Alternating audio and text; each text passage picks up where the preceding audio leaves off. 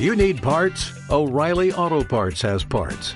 Need them fast? We've got fast. No matter what you need, we have thousands of professional parts people doing their part to make sure you have it. Product availability.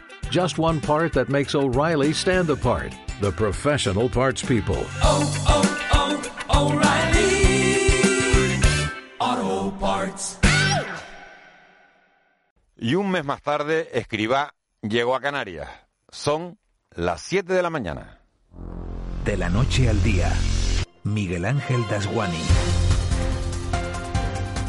¿Qué tal? Muy buenos días. Reza el refrán que más vale tarde que nunca y José Luis Escribá ha considerado que ahora sí los canarios merecíamos despertarnos este 8 de octubre de 2020 con su presencia en nuestro archipiélago.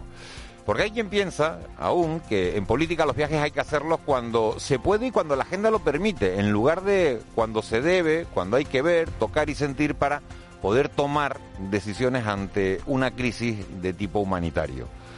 El ministro de Migraciones, como decimos, llega después de dar plantón a su mes al presidente de Canarias y llega, fíjense que los hay con suerte, cuando el muelle de Arguineguín da una imagen mucho más decente que hace 30 días, cuando todos nos sonrojábamos por tener a 300 personas que se habían jugado la vida en alta mar durmiendo sobre el suelo y a la intemperie.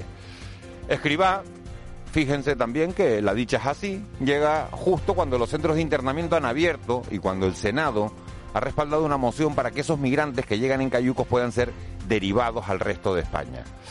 Escribá, que hoy sí dará una rueda de prensa con el presidente canario, viene, en eso no ha tenido tanta fortuna cuando los migrantes llegados en este 2020 multiplican por seis los que arribaron en 2019. Pero, como decimos, lo importante es que ya está aquí y que ha prometido visitar Gran Canaria, Tenerife y Fuerteventura. Con esa suerte que tiene el ministro, igual le coge algún desembarco en directo porque ayer mismo llegaban otros dos cayucos con 68 migrantes más, 35 en el primero y 33 en el segundo. Quien sí se está empleando a fondo estos días para explicarnos cómo saldremos de la crisis es el vicepresidente y consejero de Hacienda, Román Rodríguez. Después de hablar en estos micrófonos ayer por la mañana, se fue directo al Parlamento de Canarias a explicar que pese a la caída del PIB del 20% de este año, no habrá recortes en los presupuestos generales de la comunidad autónoma de 2021. No se recortará, ha dicho Rodríguez, un solo derecho. Rodríguez ha hecho números y dice que puede que incluso hasta haya más dinero. No habrá recortes en los servicios públicos, no habrá recortes en las inversiones. Es más, podemos garantizar que el presupuesto que presentemos en su momento a esta Cámara sea incluso superior al presupuesto inicial del año 20 antes de la pandemia. También nos va mucho, muchísimo a los canarios en los números que hace estos días Pedro Sánchez, que se ha venido arriba y ha prometido 800.000 puestos de trabajo, siempre que se usen bien, eso sí, los 72.000 millones de euros con los que Europa nos va a ayudar a hacer frente a esta pandemia. Se trata de crecer de una nueva manera, sobre unos pilares mucho más robustos en un mundo que ha cambiado completamente. Una forma de crecer mucho más fuerte y justa, más competitiva, pero también más sostenible. Fíjense que si el PSOE en Madrid se llevara tan bien con el Partido Popular como en La Palma, seguramente no se hubiera encontrado con una réplica tan agria del alcalde de Madrid, porque a José Luis Díaz Almeida el plan de Sánchez le recuerda mucho a otro plan de hace unos años. Aquí lo importante no son las cifras, aquí lo importante es a qué se va a destinar ese dinero. Tenemos la experiencia y todos nos acordamos del plane de José Luis Rodríguez Zapatero, 100.000 millones de euros en rotondas prácticamente. Y como la semana va de números, hay que decir que Blas Trujillo y Amos García nos han contado a todos también que este año tendremos 380.000 dosis de vacuna de la gripe en Canarias. Nos han dicho que los grupos de riesgo tienen que ponérsela sí o sí que se tratará de llegar a un 75% de la población mayor de 65 años y nos han pedido, con otras palabras por supuesto, que por favor no hagamos el tonto porque nos estamos jugando mucho con todo esto y porque además estamos en el buen camino. Canarias, fíjense, es el territorio de toda España con menos contagios en la última semana. Y si hemos sido capaces de mantener una tasa de 46 casos por cada 100.000 habitantes, quiere decir que todavía podemos mejorar aún más esa cifra y sería nuestra mejor credencial para salir adelante. Blas Trujillo, consejero de Sanidad, y Amos García, jefe de epidemiología del Gobierno de Canarias. Tienen el deber de, vacunarse por cuanto además van a permitirnos eh, quitarle carga, sobrecarga al sistema hospitalario a la hora de poder discernir con claridad cuando es un caso de gripe o un caso de COVID. Teniendo en cuenta que la capacidad productiva de vacunas es la que hay, no hay más, eh, hay que establecer criterios de priorización en función a requisitos de salud pública. Estamos hablando de subir 20 puntos de cobertura en población anciana, pero claro, estamos ante un escenario muy complicado, inédito.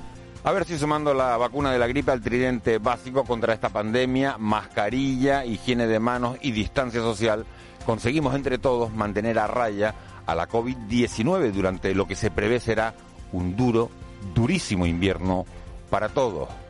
Sería absurdo fallarnos a nosotros mismos. De la noche al día, Miguel Ángel Dasguani. Vamos con los titulares de este jueves 8 de octubre. Caja 7 te ofrece los titulares del día. Eva García, hoy hablamos de simplificación administrativa. Sí, el Parlamento de Canarias ha apoyado el paquete de medidas urgentes para impulsar los sectores primarios, energéticos, turísticos y territorial de Canarias.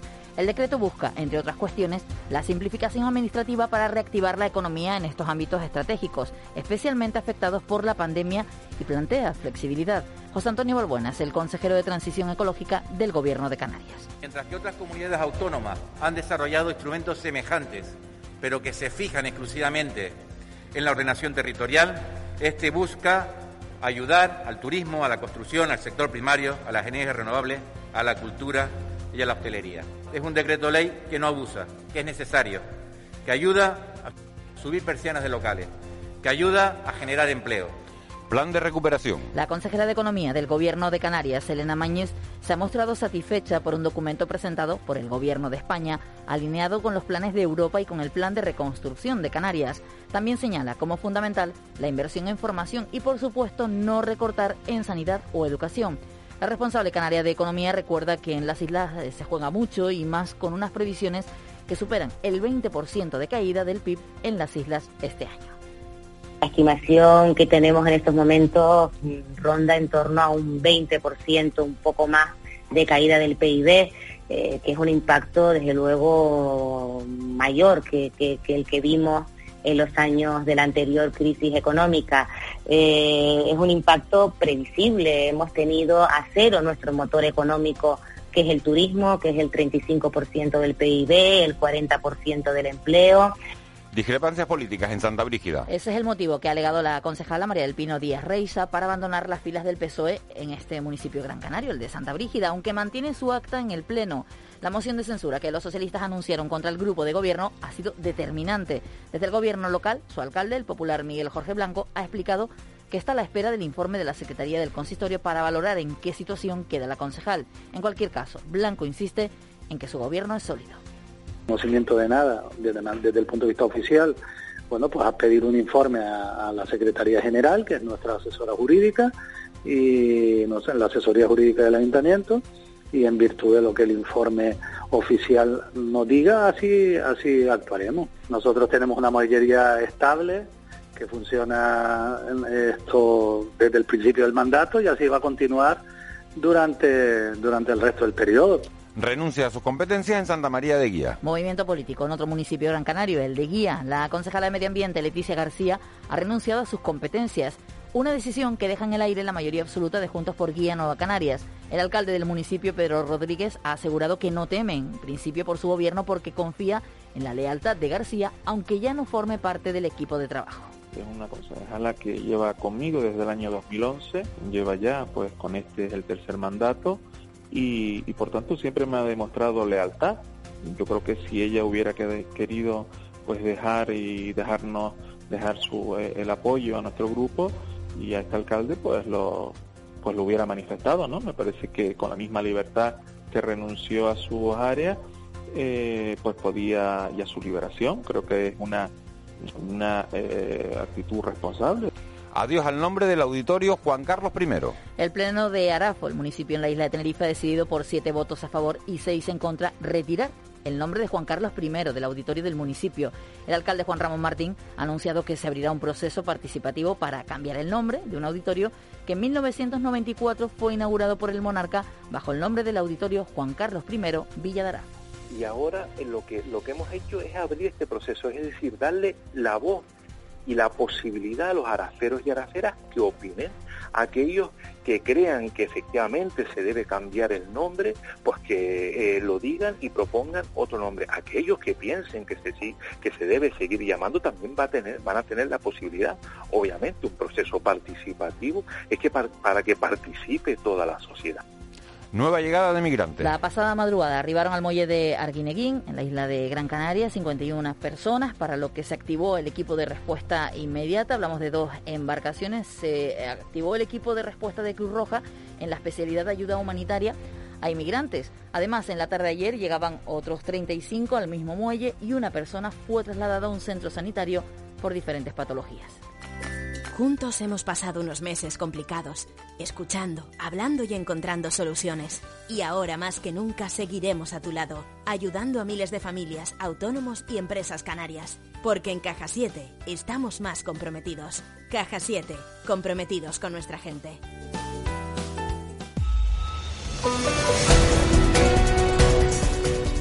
7 y 10 de la mañana, hoy hablamos de un nuevo triunfo del Herbalife en la Eurocup. Moisés Rodríguez, buenos días, buenas noticias. Buenos días, Miguel Ángel. El Herbalife Gran Canaria, hablamos de baloncesto, se mantiene invicto en la Eurocup y anoche conseguía su segundo triunfo en la competición tras doblegar a los franceses del Nanterre por 94 a 82. El máximo anotador de los Gran Canarios fue a medio de la Vale, que finalizó con 15 puntos. Fútbol ahora, porque el director deportivo del Club Deportivo Tenerife, Juan Carlos Cordero, se mostró crítico con el comienzo de temporada que están protagonizando los blanquiazules tras encajar tres derrotas en los cuatro primeros partidos. Yo estoy contento y satisfecho con la plantilla. Si me podía hacer falta o firmar algo más, cualquier director deportivo siempre quiere algo más y siempre le falta alguna cosa. Y más cuando como hemos comentado anteriormente, llevamos tres jornadas con derrotas, ¿no? Pero como se ha dado el mercado, por lo que teníamos, como hemos podido trabajar, con satisfecho cómo ha quedado la plantilla. Y en la Unión Deportiva Las Palmas, el lateral Ale Díez fue operado con éxito de su fractura en el quinto metatarsiano de su pie izquierdo y va a estar en torno a tres meses de baja. No abandonamos el fútbol porque la selección española sub-21 con el tinerfeño del Barça, Pedri González, disputa a partir de las seis menos cuarto en Isla Feroe choque de clasificación para el próximo europeo.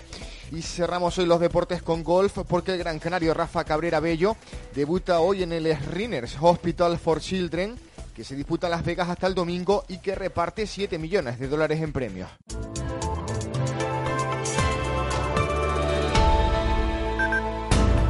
7 y 12 de la mañana en Canarias. Victoria Palma, jefa de meteorología de Radio Televisión Canaria. Muy buenos días. Buenos días, Miguel Ángel. Eh, ¿Esto ha sido para más calor?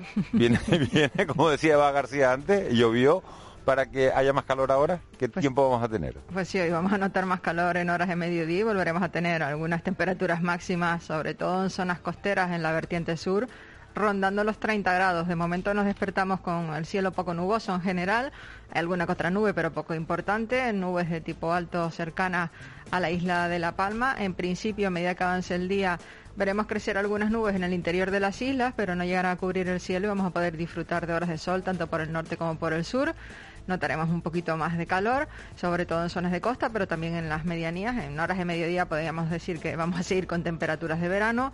Hay poco viento, el alisio sopla flojo en todo el archipiélago. Aumentará un poquito de intensidad ya esta noche, principalmente en las islas orientales. Y el que pueda acercarse a la playa se va a encontrar el mar en calma, tanto por el sur como por el norte. Bueno, pues nos quedamos con esa previsión. Entonces, eh, ropa ligera para salir de casa. Ni chubasquero ni nada, no hace falta hoy. No, chubasquero no, no hace no va a estar poniendo a los niños en el colegio cargando con el chubasquero y con un montón de cosas, ¿no? Y tampoco va a hacer falta para lo que resta de semana, por si alguno está haciendo ya planes para el largo fin de semana. No hay nada a la vista para el que quiera aprovechar pues este fin de semana que es de tres días. Bueno, pues gracias Vicky, guardamos chubasquero en el, en el armario entonces.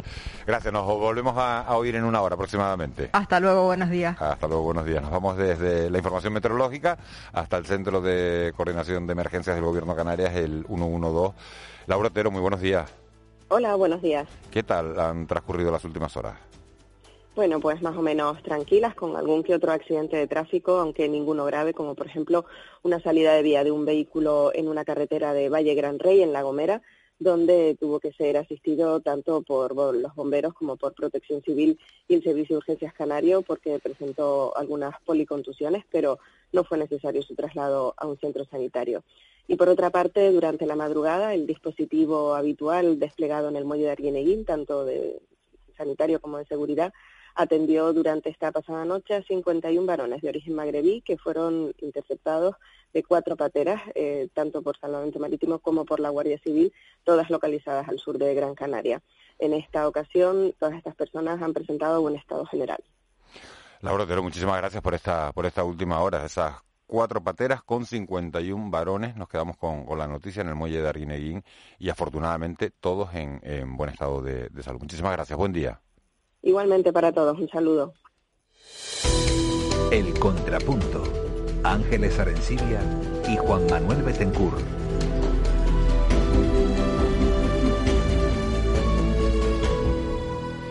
7.15 de la mañana, 7 y cuarto. Ángeles Arencibia, muy buenos días. Muy buenos días. Juan Betencur, muy buenos días. Hola, muy buenos días, Miguel Ángel. Un saludo, Ángeles. Un saludo a todos los oyentes. Siguen llegando cayucos y, bueno, por lo menos el ministro está aquí. Los verá, como decía hace un ratito, en directo. Ha tardado un mes en venir, pero ha venido, afortunadamente.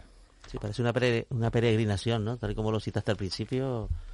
Eh, mucho ha tardado y a partir de ahí vamos a ver qué anuncios se producen. ¿no? De todas maneras, ayer se estaba produciendo un hecho peculiar, que es que algunas de las instalaciones donde hay donde eh, han sido atendidos inmigrantes en condiciones, digamos, poco dignas, estaban siendo habilitadas, estaban siendo algunas personas trasladadas. Esto justo el día que el ministro estaba volando, porque el ministro llegó ayer por la noche, ¿no? Con lo cual vamos a ver qué anuncia. Hay una base sobre la que, mm, digamos, centrar el trabajo de estos dos días, que parece que va a ser la duración de la visita de José Luis Escribá, que es el acuerdo unánime ayer del Senado en el Pleno del Senado, donde establece, digamos, unas, unas pautas sobre por dónde puede ir la política de Estado en los próximos meses. Derivación, ¿no? Derivación eh, a otros a, otros territorios derivación y habilitación de que asunto controvertido en las islas como como he sabido y habilitación de espacios propiedad del Ministerio de Defensa sin olvidarnos lo que destacábamos ayer que hay eh, constancia de que hay varias pateras eh, perdidas en el mar no es lo que nos pasa con, con, las noticias no que que unas desbancan a otras. Ahora lo importante es la presencia del ministro, indudablemente es muy importante y sobre todo las decisiones que, vaya a tomar o que, o que haya tomado y vaya a anunciar o las decisiones que tome a consecuencia de la, de la información que reciba en su visita. Pero eh, yo creo que no hay que olvidarse de, de, la dimensión de, catástrofe humanitaria que, es este proceso, ¿no? Bueno, proceso abordable, además, porque las cifras, las cifras son elevadísimas. el contexto socioeconómico sanitario, ese sí que no tiene precedente. Pero la llegada a lo largo de un año de, de 7.000 inmigrantes en, en Patera Cayuco es un fenómeno que sí tiene precedente. Tiene precedente aumentado. Por tanto, lo que pasa es que el, contexto es verdad que no, no, acompaña en absoluto a la hora de plantear otras medidas como la derivación a otras comunidades autónomas, para lo cual, lo cual exige la colaboración del Ministerio del Interior y la colaboración de otras comunidades autónomas. Cuestión vidriosa, como estamos comprobando en Canarias, donde al final, pues, pues, pues tampoco hay un entusiasmo particular de los municipios por acoger centros de destinados a, a hombres o mujeres o niños inmigrantes. Los periódicos de este archipiélago traen hoy varios asuntos importados. El primero, uno de los más importantes, porque hay que frenar la pandemia como sea, es el anuncio de la, de la campaña de la gripe con 380.000 dosis.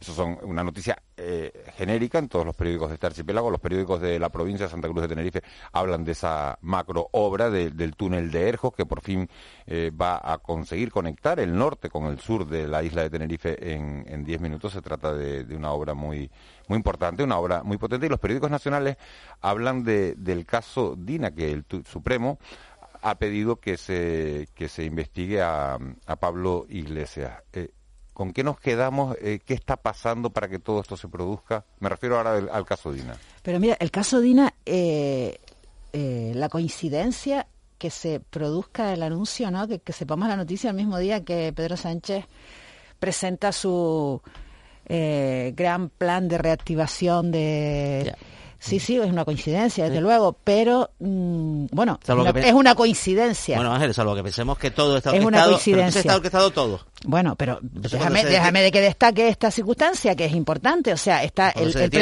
el no, no, está el presidente del gobierno anunciando un- un- una movilización de 500 mil millones de, de euros para eh, poner en marcha al país en estos dos años y ese mismo día se, sale este bombazo, ¿no? Ángeles, Ángeles, te voy a pedir un, un segundito a Ángeles y a, Juanma porque tenemos eh, contacto con otra de las noticias del día, uno de los temas que acabo de citar. Enseguida seguimos hablando de- del caso Dina, pero tenemos comunicación con el consejero de Obras Públicas, Transporte y Vivienda de- del Gobierno de Canarias, con, Sebastián Franquis, que ha supervisado en las últimas horas el inicio de esos trabajos de excavación del doble túnel de Erjos. Un túnel, como decía, que se va a convertir en el más largo de Canarias, uno de los más largos de España, y se va a perforar, ya lo cuento a modo de curiosidad, a razón, eh, corríjame consejero si me equivoco, de cuatro metros diez. Señor Franqui, eh, muy buenos días. Hola, buenos días. Eh, con esta obra se podría decir que, que se cierra eh, el ansiado anillo insular de Tenerife. No, todavía nos quedaría otro tramo, que es el que estamos ahora para licitar el proyecto, que espero que lo podamos licitar el, a final de este año, principio del otro, y, y por tanto nos queda todavía algún tramo más. Hay otro que, que- que está en negociación con el Cabildo, y lo que deseamos todos es que esta legislatura sea la legislatura que, que definitivamente cierre el anillo insular en Tenerife. Ese, ese último tramo del que me habla, ¿para cuándo entonces? El- nosotros tenemos previsto, bueno, ya que ya estamos en obra, el que ha citado usted a su momento, el luego el de, el de San Juan de la Rambla, que es el que vamos a, a, a licitar a- antes del final de año, estamos ya preparando a todo el proceso administrativo, y luego queda otro que es el de los Realejos, que es el que, en principio, hay una- eh, hace ya algunos años atrás hay un acuerdo entre el, el Cabildo de, Tenerife que ellos y el Gobierno de Canarias de aquella época en que ellos se hacían responsables de ese tramo, precisamente porque la actuación iba a ser menor eh, eh, debido a que antiguamente los planes que se habían presentado se habían hecho públicos, habían hecho eh, el periodo de exposición pública, había tenido en aquel momento pues muchas pues muchas alegaciones eh, contrarias a, a- porque es un tramo, es una zona concreta, con, eh, con especial sensibilidad, y lo que se había adoptado en aquella ocasión era que el Cabildo ah, se podía ampliar un carril más, pero que era una obra que iba a asumir el Cabildo de, Tenerife. Estamos ahora en fase de, concretarlo con ellos y, y de cerrarlo con ellos para que finalmente ese tramo pues también esté previsto eh, llevarlo a cabo, iniciarlo en esta legislatura. Hablando de, de este anillo insular, la primera parte de la, de la obra se inauguraba en 2015. Ahora, este túnel que empezaron los trabajos ayer mm, va a ser el más largo, como decíamos, de Canarias. Se espera que esté terminado en un plazo aproximado de unos 32 meses. Consejero, ¿qué va a suponer eh, para la isla de Tenerife socialmente esta conexión de- del norte con el sur? Pues comunicar eh, de forma definitiva el norte y el sur, ¿no? que, que es muy importante, ¿no? Y, y por tanto, bueno, pues, pues permitir la mayor movilidad y sobre todo mejorar la conectividad eh, de la isla de, Tenerife, ¿no? Pero especialmente esa parte que, que bueno, que, que aunque está conectada con una vía que ya todos conocen, pero que efectivamente va, va a suponer mejorar notablemente la infraestructura, supone que en el recorrido que actualmente se hace en torno a 25 minutos se va a hacer una vez que se acabe a, a 10 minutos, con lo cual se reduce considerablemente la, la duración y, y se consigue, lógicamente, mejorar la movilidad, mejorar la conectividad y, sobre todo, bueno, pues un elemento clave, no solamente para, para conectar el norte y el sur de la isla de Tenerife, sino también para mejorar, una vez que ese, tramo se esté en servicio, la, la TF5, que es la, que es la vía que más dificultades de tráfico está teniendo en estos momentos, ¿no? Eh, ese es el objetivo. Bueno, lo fundamental de, de esta iniciativa es que, que son obras que están en marcha, ¿no? Y especialmente en la isla de Tenerife había un debate en los últimos años que se hablaba mucho de carreteras, pero no se ponía una carretera en marcha, ¿no? Nunca. Y esa sensación eh, había pesado muchísimo el ánimo de la sociedad tinerfeña, ¿no? Es una obra, insisto, es la más importante de- que está prevista en el convenio de carreteras actual, es la más costosa. Eh, recordar que esa obra eh, fue la más importante en términos de, de- del coste de la que adjudicó el año pasado en todo el territorio español. Por tanto, es una obra que, que, no solamente por el volumen económico que, que conlleva, sino además pues, es una obra ansiada, deseada por la sociedad tinerfeña. Y yo espero que bueno que, los plazos vayan bien. Ah, Lleva esa obra eh, funcionando desde que se inició hace 10 meses y afortunadamente en ese periodo de tiempo se ha ido cumpliendo los plazos y por tanto yo espero que también se siga cumpliendo cuando empiece ahora, la, que empezó ahí la excavación del túnel, de los dos túneles, y posteriormente la prolongación para, para conectar los dos municipios. Yo espero que finalmente es una obra más que no produce ninguna molestia al ciudadano ni a, la, ni a las actuales villas, con lo cual a la hora de llevarla a cabo, si no surge ningún inconveniente en la construcción de los, de los túneles, creo que se puede acabar en los plazos previstos. El consejero, hay mucha gente que nos está viendo ahora mismo que está en una cola en la TF5. Estoy viendo en el ordenador las cámaras que hay en toda la zona de la Matanza, de, Tacoronte y, son en los Naranjeros y hay gente que viene eh, a trabajar del norte a, la capital, a Santa Cruz de Tenerife y, y que se ven con esas retenciones a diario. ¿Ese túnel va a permitir aliviar, usted ah, lo nombraba eh, de pasada hace un instante, va a servir para aliviar esos atascos monumentales que se producen en la TF5? Sí, en parte sí, está previsto en todos los estudios de movilidad que se tiene de que va a aliviar eh, esa parte, esos atascos que se están produciendo hoy, en día en la TF5. No lo va a acabar con ella definitivamente porque lógicamente hay que actuar en, en, esa, en esa vía, la TF5, y bueno, nosotros hemos previsto algunas obras, algunas de ellas la, la variante de la laguna, que ya está en fase de que se pueda licitar el proyecto antes de final de año para, para que se para que pueda ser una obra que se, ponga en marcha en su inicio en esta legislatura, que es el objetivo que, perseguimos todos. ¿no? Nosotros estamos convencidos que las principales infraestructuras previstas en el convenio de carretera en la línea de Tenerife, estamos en condiciones de decir que se van a poner en marcha las obras iniciadas antes de que acabe esta legislatura. Hablo de la variante de, de, la, de la, laguna, hablo de la ampliación del tercer carril del aeropuerto hasta la Orotava, que también va a suponer mejorar sin duda alguna las conexiones de la, de la TF5, por tanto, eh, digamos, las grandes soluciones de infraestructura están previstas y están y se van a ejecutar, estoy convencido, en esta legislatura, pero soy consciente que, que son obras que duran su tiempo y que no va a solucionar el problema que hoy tiene la TF5, la TF5 y que sufren los ciudadanos. Si estamos en las circunstancias en las que estamos, en que todavía hay sectores económicos que no están en marcha y que producto de la crisis del, del COVID y, y, cuando esté la sociedad tiene seña funcionando con normalidad, que espero que sea pronto, lógicamente volveremos a tener una presión muy importante en esa vía, ¿no? Consejero, muy buenos días. Mm, eso quiere decir, lo que usted está explicando quiere decir que la Consejería de Obras Públicas ha recuperado, digamos, el músculo técnico para abordar todos estos objetivos que son ambiciosos, incluso también en el plan de vivienda, porque cuando se habla de planes de reactivación económica, en estas circunstancias pues tan complejas que estamos viviendo, pues muchas miradas se centran en usted, creo que lo sabe, ¿no? En que la inversión pública tiene que ser ejecutada para que al final esos presupuestos, esas cantidades de las que se habla, se conviertan en realidades. La Consejería ha recuperado ese, vamos a decir, músculo eh, técnico que al parecer perdió en los últimos años.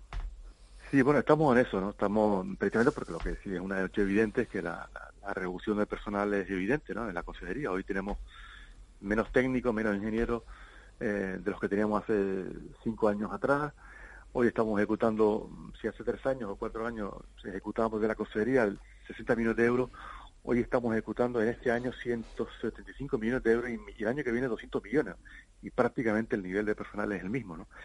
Nosotros estamos trabajando internamente en ello, con, con función pública, y estamos, bueno, tenemos previsto que, que final de año, principio del próximo, se incorpore nueve, nueve ingenieros nuevos en la, en la consejería, con lo cual va, va, nos va a aliviar muchísimo el trabajo que en estos momentos están llevando a cabo el, el escaso personal que, que, tenemos.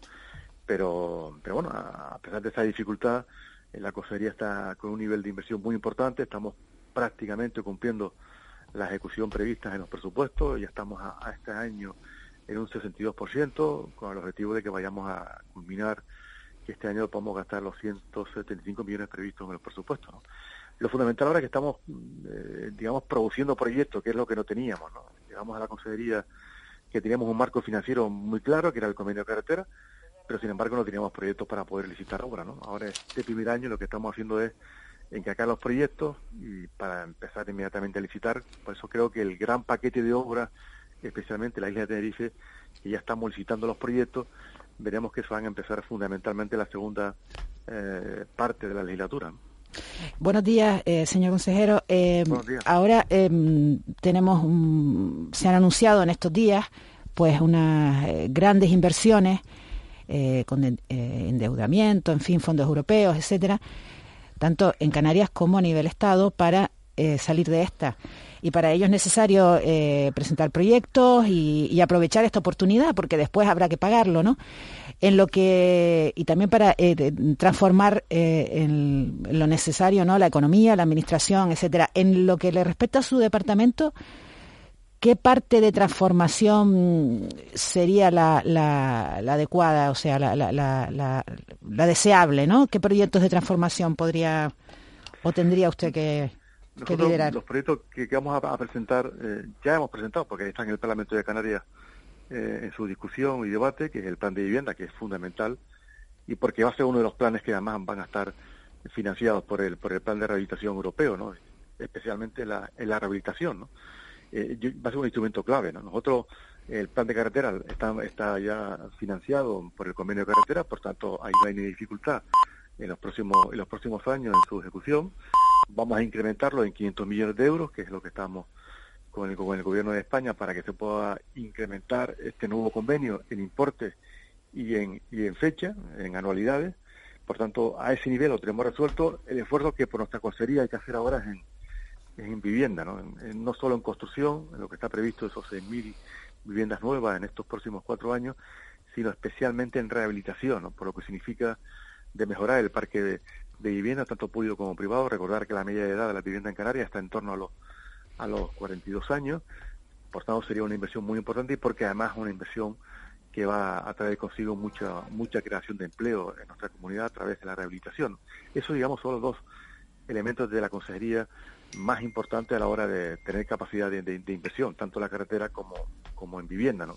Ahí estamos trabajando tipo de proyectos para intentar acogernos a ese plan de recuperación a nivel europeo, pero, son de menor. La idea es un poco bueno, de, las carreteras que están iluminadas, cambiar la, la, iluminación y pasar a LED. Estamos trabajando en este proyecto que pueda ser financiado dentro de la Agenda Verde y dentro del proceso de transición aerológica que estamos viviendo. Quizás uno de los proyectos que puedan tener cabida y es lo que estamos trabajando hoy en la Consejería, pero digamos los grandes asuntos, los grandes proyectos son los que tenemos en marcha, el convenio de carretera y el plan de vivienda que, que creo que está por el, en este mes de octubre en el Parlamento de Canarias.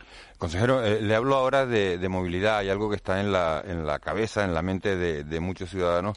Eh, hace unas semanas hablaba, usted de la oportunidad que suponen en Canarias los trenes del sur, pero en, los últimos días ha sumado eh, bueno, la, oposición, o se ha hecho público la oposición de, varios alcaldes que, sobre todo en el caso de, Tenerife, se oponen a este tipo de transporte. ¿Saldrá adelante el proyecto? Bueno, dependerá fundamentalmente de la, de la posición de los cabildos, son proyectos que son de los cabildos, ¿no? tanto el de Gran Canaria como el de Tenerife. ¿no? Eh, yo estaba lógicamente eh, siendo respetuoso con el debate que se está produciendo, que me parece un debate en algunos momentos bastante eh, razonable. Hay algunos creen que la oportunidad o no, no de hacer la inversión ahora, sino de que cada una de las islas exista el tren. Algunos sectores no lo ven que, que sea una infraestructura que se pueda construir en Canarias pero eso debería ser el debate ese, y no la oportunidad o no de intentar buscar recursos para poder financiarlo, ¿no? Porque ese ha sido el debate que hemos, la iniciativa que ha planteado el gobierno de Canarias. Nosotros hemos dicho que hay un marco aprobado mm, de financiero a nivel europeo que se aprobó el 21 de julio. Ayer el ministro decía que entre los planes del Ministerio de, de Transporte y de Movilidad va a impulsar la construcción de trenes en, eh, en, España, con lo cual bueno, coincide con lo que estamos diciendo desde el, desde el gobierno de Canarias, pero en cualquier caso, si finalmente en los cabildos pues no se pone un acuerdo para impulsar esos, esos trenes, pues lógicamente el gobierno de Canarias no lo va a asumir para presentarlo como planes de inversión futura en los próximos en los próximos años, porque hablar de trenes, hablar de movilidad, hablar de mejorar la movilidad dentro de 7, 8 años estaremos viendo cómo, cómo estas vías, especialmente la del sur de las más islas, tendrán otra vez los problemas de, movilidad, porque porque son vías que probablemente si el ritmo económico que se está planteando, pues lógicamente hace 7 o 8 años atrás, o hace 8 años atrás, nadie planteó que iba a haber dificultades en la TF5 y la hemos tenido, o la Gran Canaria 1 en estos momentos. Son infraestructuras que están pensadas para mejorar la, la, movilidad, para dar alternativa a la movilidad en el futuro. Disculpe, consejero, pero Disculpe, consejero, pero, a veces parece que el dilema que se está planteando en las últimas semanas es o trenes o nada. Hay otras alternativas de movilidad, quizás más vinculadas a, por decir ese concepto tan en boga de la micromovilidad, más a escala local, más de cercanía, más ecológica, que puede ser la alternativa a estos proyectos de grandes infraestructuras. No, yo creo que, es el debate. Hablo de los trenes porque son los que están previstos, ¿no? Porque, porque hay, que, no hay, que, hay que recordar que hace más de 12 años que los cabildos en una isla y en otra han estado trabajando, han creado empresas públicas para llevar a cabo estos proyectos. Hay personal que se dedica a esto.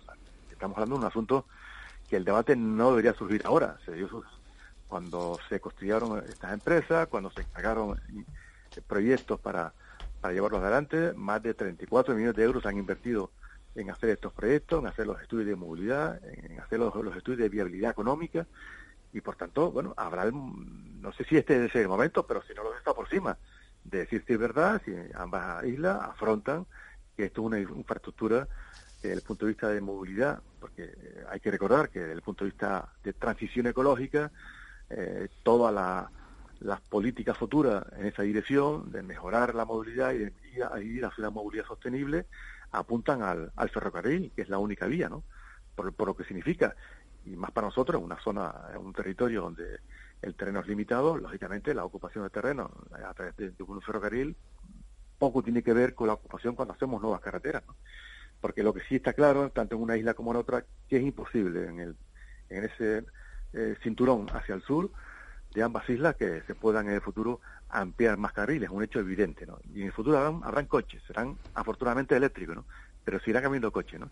Y habrá un momento que podamos tener las dificultades que hoy tenemos. Y se, está planteando, bueno, que esa dificultad de futuro, una solución de buscar transportes alternativos que sean como, como el ferrocarril, para no seguir potenciando, digamos, la, eh, el transporte privado en vehículos, ¿no? Porque ese transporte va a seguir existiendo de cara al futuro. Pero un debate, este debería ser el debate, si es la infraestructura más adecuada que Canarias debería tener de cara al futuro.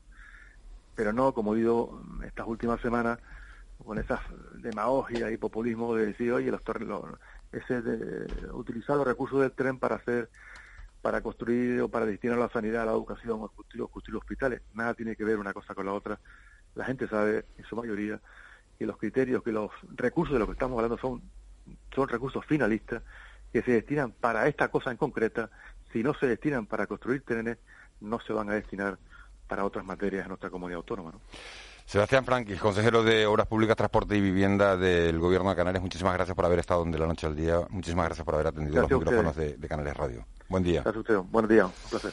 Bueno, pues pasamos de, este tema de, la obra de la obra pública, de, esa inauguración de ese túnel de Erjos en Tenerife y de hacer el repaso a la situación completa de la obra pública en el archipiélago para hablar de otro asunto que es noticia en las últimas horas porque ayer la ministra de Igualdad anunciaba un cambio en la ley para que las jóvenes de 16 y 17 años puedan abortar sin consentimiento paterno. Es una reforma que había sido aprobada en 2015 por el Partido Popular y que incluía en el, articulado que afectaba a las menores. Irene Montero ha comunicado el inicio de esa modificación para eliminar ese criterio. Nosotros hoy tenemos comunicación con Silvia Jaén, que es la viceconsejera de Igualdad y Diversidad del Gobierno de Canarias. Señora Jaén, muy buenos días. Muy buenos días. Eh, ¿Qué le parece a usted esta, esta noticia, esta decisión que ha tomado Irene Montero? Pues una maravillosa noticia. Esa reforma del 2015, como bien indica la palabra, reforma una ley previa en la que ya mantenía los derechos para todas las mujeres mayores de 16 años a decidir en el momento en el que deseamos ser madres.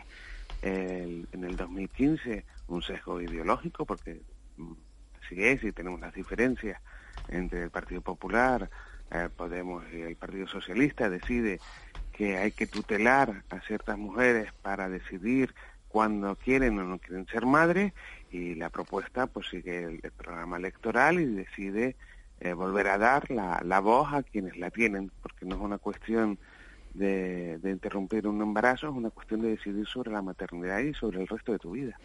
Buenos días, eh, viceconsejera. Eh, ¿Hay datos del efecto, en, eh, me refiero en, términos estadísticos, del efecto que tuvo esta reforma de 2015 en el, en el, en el número de abortos?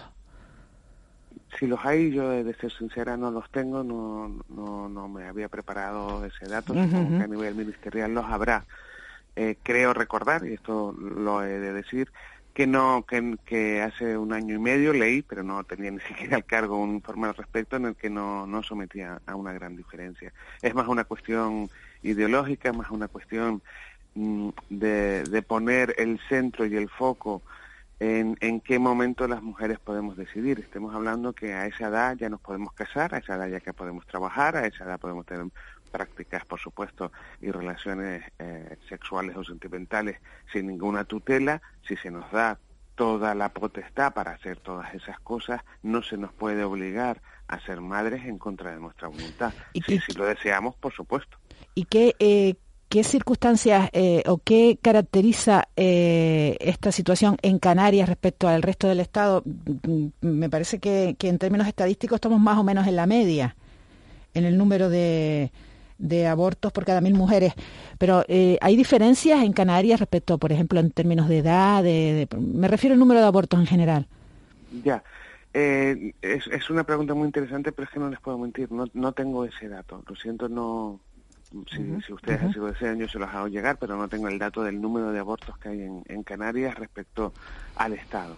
No, me refiero más bien eh, eh, a, a términos, en términos cualitativos, ¿no? Si aquí pues hay una mayor incidencia de determinadas edades y Sí, tal. sí, sí, lo, lo- lo entiendo. En- lo en entiendo, cualquier- en cualquier el- caso- El, perdón, no, en no cual- me esa- esa En cualquier caso, el, el- eh, la ministra también hablaba de eh, la necesidad de, de educación.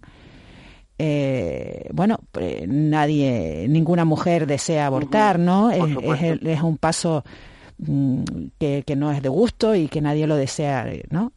Y entonces hablaba de, de, educación y de prevención y de, de, ¿no? de, preparación en, eh, para tener relaciones.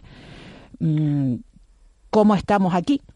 Yo creo que ninguna mujer y ningún hombre deseamos llegar a un embarazo sin, sin tener el interés de detrás, porque todo lo que ocurre a partir de ahí es una decisión demasiado fuerte eh, que hay que enfrentar.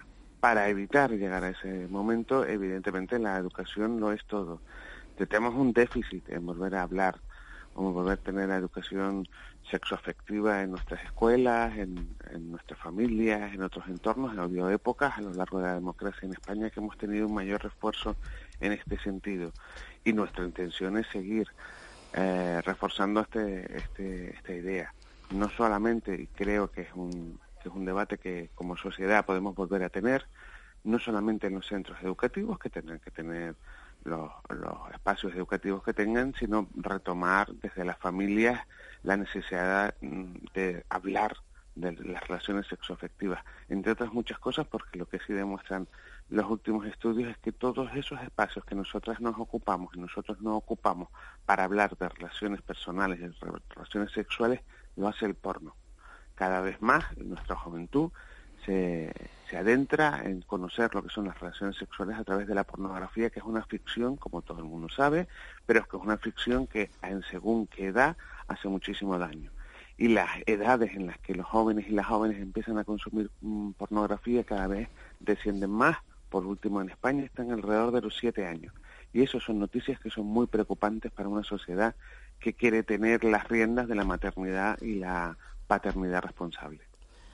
Eh, viceconsejera, buenos días. Eh, en el fondo, por aclararnos, eh, la propuesta de- del Ministerio de Igualdad lo que plantea es volver a la, a la, a la norma que España tuvo entre los años 2010 y 2015, ¿no? Cuando se aprobó, eh, digamos, la actual ley, ley de plazos, que fue luego pues, pues revisada por el gobierno del Partido Popular, siendo el ministro de Justicia, Alberto Ruiz Gallardón, que estableció el permiso paterno. Para usted, este permiso paterno, que a día de hoy está vigente, supone una quiebra del principio de libertad de elección a la hora de la interrupción del embarazo de la mujer.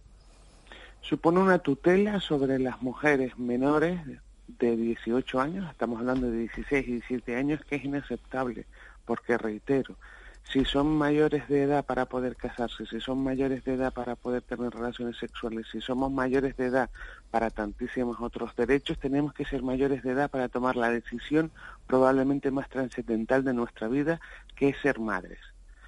Lo que no puede ser es que se obligue a nadie a ser madre si no tiene el eh, la voluntad de serlo porque las consecuencias personales y sociales que eso acarrea ah, tienen una dimensión enorme.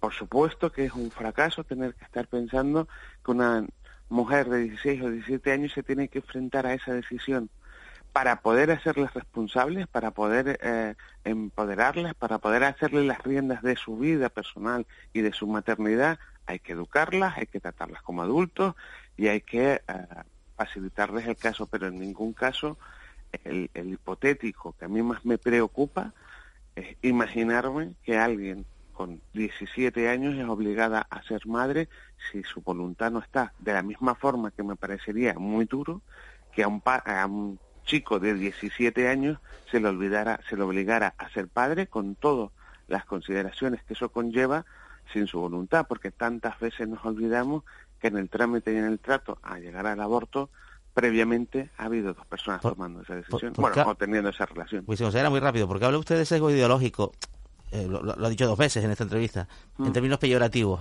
La, la Yo- ley, ah, perdón. la propuesta, la propuesta, la propuesta de, del Ministerio de Igualdad no tiene un sesgo ideológico también. Por supuesto, pero ¿en, en qué caso, en qué momento he dicho yo sesgo ideológico? con No, esto se característica? modificó por sesgo ideológico. Esto se modificó por sesgo ideológico. Claro, porque, porque, porque los partidos tenemos distintos sesgos ideológicos. Hay partidos en que consideran que las mujeres a los 16 y 17 años no tenemos la suficiente madurez y, la- y las riendas de nuestra vida no deben estar en nuestras manos y se nos tutela como si tuviéramos, si fuéramos infantes a la hora de decidir la mayor decisión trascendental de nuestra vida y hay partidos que creemos que con esa edad, si tenemos derecho y capacidad de casarnos, si tenemos derecho y capacidad de trabajar, si tenemos tantos otros derechos, también debemos tener el derecho de decidir sobre esto, pero en ningún momento el sesgo ideológico es una cuestión negativa, es una realidad que marca no solamente España, sino el plano político y en el que se debe saber y en el que yo solo he querido decir con esto que con que como bien has introducido tú, perdona que tú tutees, No, no, la favor. conversación, esto es volver a un estado anterior en el que gobernaba un partido de izquierdas que por sesgo ideológico al llegar un gobierno de derecha se cambió y que naturalmente me parecía a mí que tenía una forma razonada de explicarse a volver un gobierno de izquierdas pues volveríamos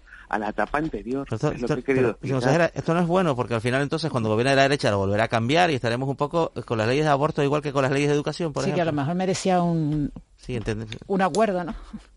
Bueno, yo creo que hay, hay, hay ah, dentro de las posturas ah, políticas de todos los partidos hay cuestiones que sí que sí que lamentablemente, y en este caso yo voy a coincidir con usted, lamentablemente van y vienen, pero también es verdad que las sociedades van cambiando y las sociedades van empoderando los derechos.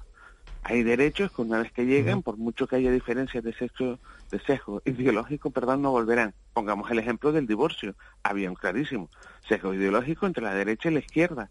Se ganó en aquel momento el derecho al divorcio y por mucho que volviera eh, la derecha al poder, no se tocó. ¿El matrimonio estoy homosexual? convencida, por ejemplo, yo estoy convencida que este será de otro en el que en el que no volverá. Tenemos en cuenta, recordemos qué ocurrió en España en aquel momento en el que el señor Gallardón no solo quiso hacer esta modificación del, del aborto, de la ley del aborto, de la interrupción voluntaria del embarazo, sino quiso ir más allá. Tuvimos todos unos movimientos feministas, tuvimos todas unas manifestaciones en las calles que le dijeron, perdón, pero es que España es otra España. España es una España que defiende que las maternidades y las paternidades voluntarias deben ser la base de nuestra familia. Y en ese momento se, creo que España eh, mostró hacia dónde había avanzado y creo que lo que la reforma que se va a hacer es volver a poner la ley donde la sociedad la tiene. Silvia Jaén, viceconsejera de Igualdad y Diversidad del Gobierno de Canarias, muchísimas gracias por haber estado en de la noche al día, muchísimas gracias por habernos atendido. Todo un placer, que tengan un maravilloso día. E igualmente, igualmente para, para usted. Nosotros eh, tanto hemos hablado eh, en estos meses, fíjense, de la campaña, de que la campaña de la gripe de este año iba a ser más importante que nunca, que algunos pensábamos, algunos por lo menos yo me incluyo entre ese grupo, que cuando llegara la COVID-19, la segunda oleada, eh, cuando llegara la gripe, la, la COVID-19 ya sería como historia, pero al final resulta que, bueno, como suele ser lo habitual, han tenido razón quienes sostenían que iban a coincidir ambos virus. Amos García es jefe de epidemiología de- del gobierno de Canarias, por si hay alguien que todavía no lo sepa, no haya vivido en este, en este planeta, eh, Amos García en los últimos seis meses. Es presidente también de la Sociedad Española de Vacunología. Señor García, muchas gracias por atendernos un día más.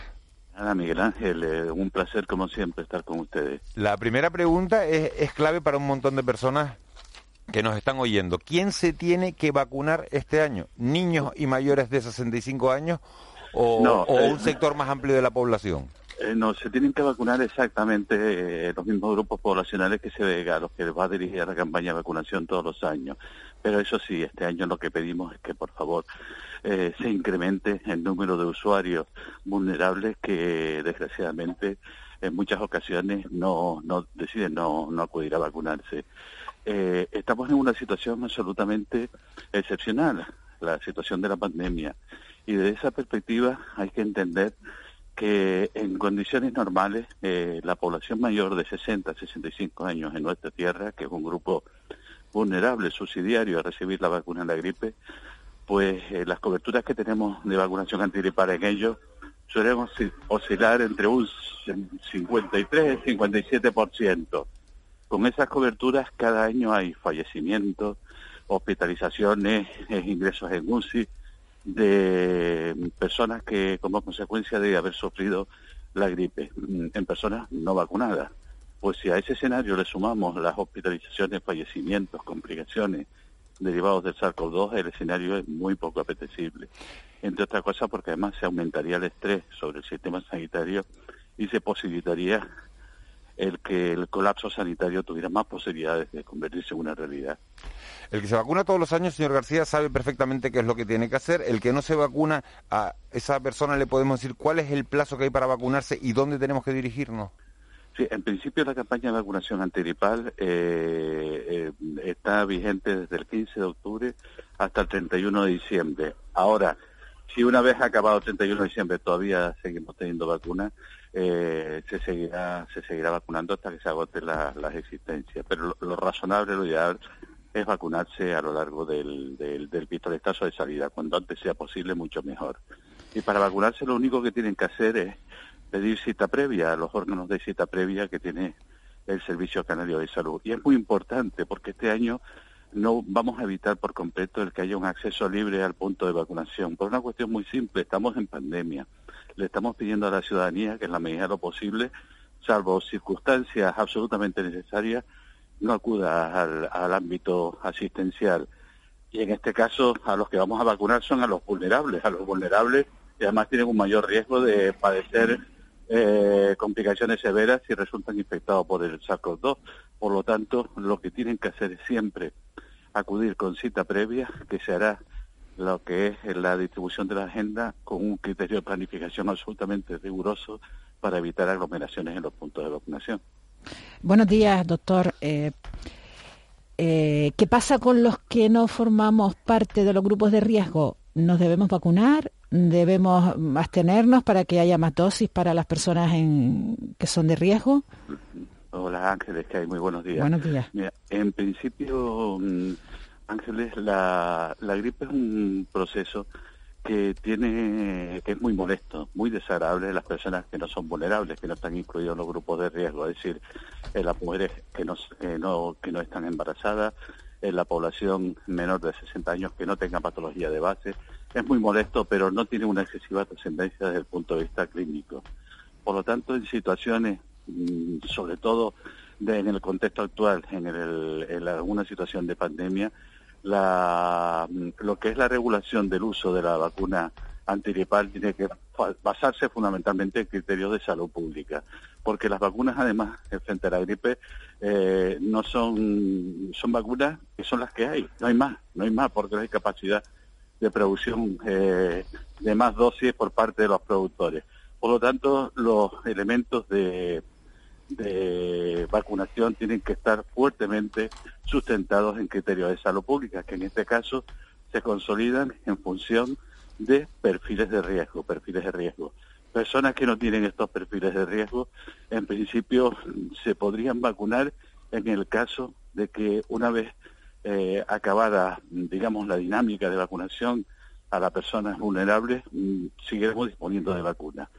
Eh, pero si no, lógicamente, tiene que dirigirse el producto que, repito, es el que hay, no hay más, hacia la población vulnerable. ¿Y se puede, y se puede pedir ya la, cita o hay que esperar al día 15?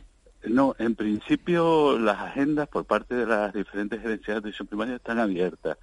Mm, yo no puedo decirte ahora si el, los órganos de cita previa, es decir, el 012, ya tiene articulada la, la posibilidad de que se pida cita si no es hoy, que no, que no debería que no debería ser mucho más tarde que hoy, debería ser ya de manera inmediata, con lo cual yo espero, espero que el 012 ya empiece a, gestionar la, las agendas, porque repito, las mismas están abiertas por parte de todos los profesionales sanitarios en las diferentes gerencias de atención primaria de las siete islas. Eh, doctor, buenos días. De todas maneras, este invierno va a haber mucha menos gripe que el año pasado, por cuestiones obvias de prudencia vinculada con otra enfermedad infecciosa. Sí, mamá. Hola, buenos días. Eh, e, efectivamente, este año el hecho de que estemos usando mascarillas, el hecho de que estemos lavándonos las manos con una frecuencia muy superior a la habitual, el hecho de que mantengamos la distancia física va a tener impacto sobre la circulación del virus de la gripe y sobre otras eh, enfermedades transmisibles, eso es indudable. Pero es que contra la gripe tenemos un instrumento más, un instrumento extra, que es la vacuna. Y combinando vacunas con las medidas estas de barreras que, que acabamos de comentar, pues este año tenemos la posibilidad clara y certera de darle un hachazo muy fuerte a la gripe, muy fuerte a la gripe. Eso ha pasado ya en el hemisferio sur, en Australia, en diferentes países que ya han pasado su invierno cuando es nuestro verano, en los cuales eh, la gripe ha tenido muy poca presencia por el uso de, los instrumentos de barrera, pero también porque han vacunado mucho. Es cierto que en otros en otros países que ya han pasado su invierno, como los del continente americano, los de Sudamérica, también ha confluido en el hecho de que tengan poca, poca gripe, eh, el que haya coincidido la gripe con el periodo duro de confinamiento que han sufrido, lo cual evidentemente también minimiza los contagios.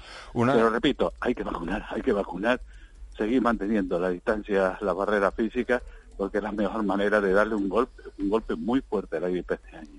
Una última cuestión, señor eh, García. Eh, alguien que no esté obligado a, vacunarse, pero que note síntomas febriles o, que se puedan confundir entre esa gripe o si tiene coronavirus, que, esté tosiendo, que tenga eh, síntomas de, fiebre, ¿qué tiene que hacer en ese caso? ¿Se presenta en un, servicio canario de salud o qué hace? No, tiene que comportarse de la misma manera que que pensáramos que puede ser una persona que está sufriendo una infección por el SARS-CoV-2. Es decir, tiene que actuar de la misma manera, llamar, comunicar su estatus y, se actuará de la misma manera que, se entiende que es un caso sospechoso de estar padeciendo la COVID-19. Y, y, esto es uno de los elementos que además posibilita también la necesidad de vacunar contra la gripe, evitar problemas de diagnóstico diferenciales entre la gripe y el SARS-CoV-2, porque si la persona está vacunada, automáticamente nos dirigimos ya hacia el SARS-CoV-2. Correcto, pues nos queda, nos queda muchísimo más claro. Eh, Amos García, jefe de epidemiología del gobierno de, Canarias, muchísimas gracias por habernos atendido y por habernos aclarado todas estas dudas justo eh, una vez se ha presentado la campaña de la gripe este año, que como acaba de decir es más importante que nunca. Muchísimas gracias a todos y todas ustedes. Un placer. Y por favor, a la gente que se tiene que vacunar este año, vacúnense, por favor, vacúnense, es muy importante. 15 de octubre empieza, empieza la fecha. Gracias, doctor García. Eh, nosotros vamos a conocer hasta hora de la mañana, a las 7 y 56, 7 y 57 casi ya, la situación del tráfico en las dos capitales canarias. Tenemos a la gente Ernesto Flores en Las Palmas de Gran Canaria. Señor Flores, muy buenos días. Hola, buenos días. Eh, ¿Cómo está la situación a esta hora de la mañana? Bueno, pues la situación es muy similar a la de ayer. Eh, lo que son las principales vías de acceso a la capital, la más importante, lo que es la autovía marítima a buen nivel, y donde sí nos estamos registrando algo de retenciones en el, acceso desde el norte hacia Julio Luengo y bajada de la Gran Canaria 23 hacia, hacia Julio Luengo. El resto de las vías bastante fluidas nada, alguna recomendación a los conductores, armarse de, paciencia, aunque está la situación más o menos bien, como acaba de decir. No, no, no, bien, bien, bien, la verdad que bastante bien, que siga así, ya, yo creo que en 10 minutos a lo sumo eh, volverá todo a la normalidad. Muchísimas gracias, Ernesto Flores, desde Las Palmas de Canarias. Muchísimas gracias, un saludo. Vamos a, ver ahora la situación del tráfico en, Santa Cruz de Tenerife. Estamos viendo por las cámaras de, de tráfico la cola, el atasco monumental que hay en, la autopista del norte, en la TF5, en la zona del Portezuelo, en la zona también de, los Naranjeros, los conductores, eh, muchos estarán oyendo la radio en estos momentos, eh, lo pueden contar si quieren mandar eh, cómo está la situación al teléfono de WhatsApp al 638-917-993 pueden hacerlo si van con varias personas en el coche, porque lógicamente si van conduciendo solos en el coche, lo más recomendable es tener el móvil bien lejos, que si no al final acaba habiendo problemas. Pero hay cola atasco kilométrico en la, en la zona de los rodeos y también en toda esa parte de San Benito y bueno, lo que es el tramo que va desde los Naranjeros hasta ya prácticamente la, entrada de Santa Cruz. Sebastián Pajé eh, es policía local de Santa Cruz de Tenerife, está en la, en la sala de, cámaras de, la policía local. El señor Pajé, buenos días. Hola, muy buenos días. ¿Qué tal está la, la, situación del tráfico a esta hora de la mañana, 8 menos 2 minutos en Santa Cruz de Tenerife? Pues el tráfico presenta una densidad, digamos, normal en todas las vías, lo que es la periferia de entrada a la ciudad, eh, vía litoral, o sea, llamada Constitución, eh, así como eh, lo que es la Avenida Naga también a Central Santa Cruz. Luego sí es verdad que hay un poco de densidad de tráfico alta, pero que fluye, digamos, con una normalidad es la de la TF5, la autopista del norte, entrada a piscina y ya por consecuentemente a, República. Presenta algo de densidad de tráfico, pero bien, bien, la cadencia del, semáforo lo, absorbe bastante bien. Es lo único reseñable lo que es la entrada por, por la piscina municipal. Pues señor Paje, muchísimas gracias. Buen día. Buen día, muy amable. Sin problemas en Santa Cruz de Tenerife, en el centro de, en el centro de la, de la ciudad, pero con grandes problemas en la autopista del norte, en la TF5. Vamos a ver si la inauguración esta del túnel de Erjo permite que se, que se desatasque un poco la situación. Vamos con las noticias de las 8.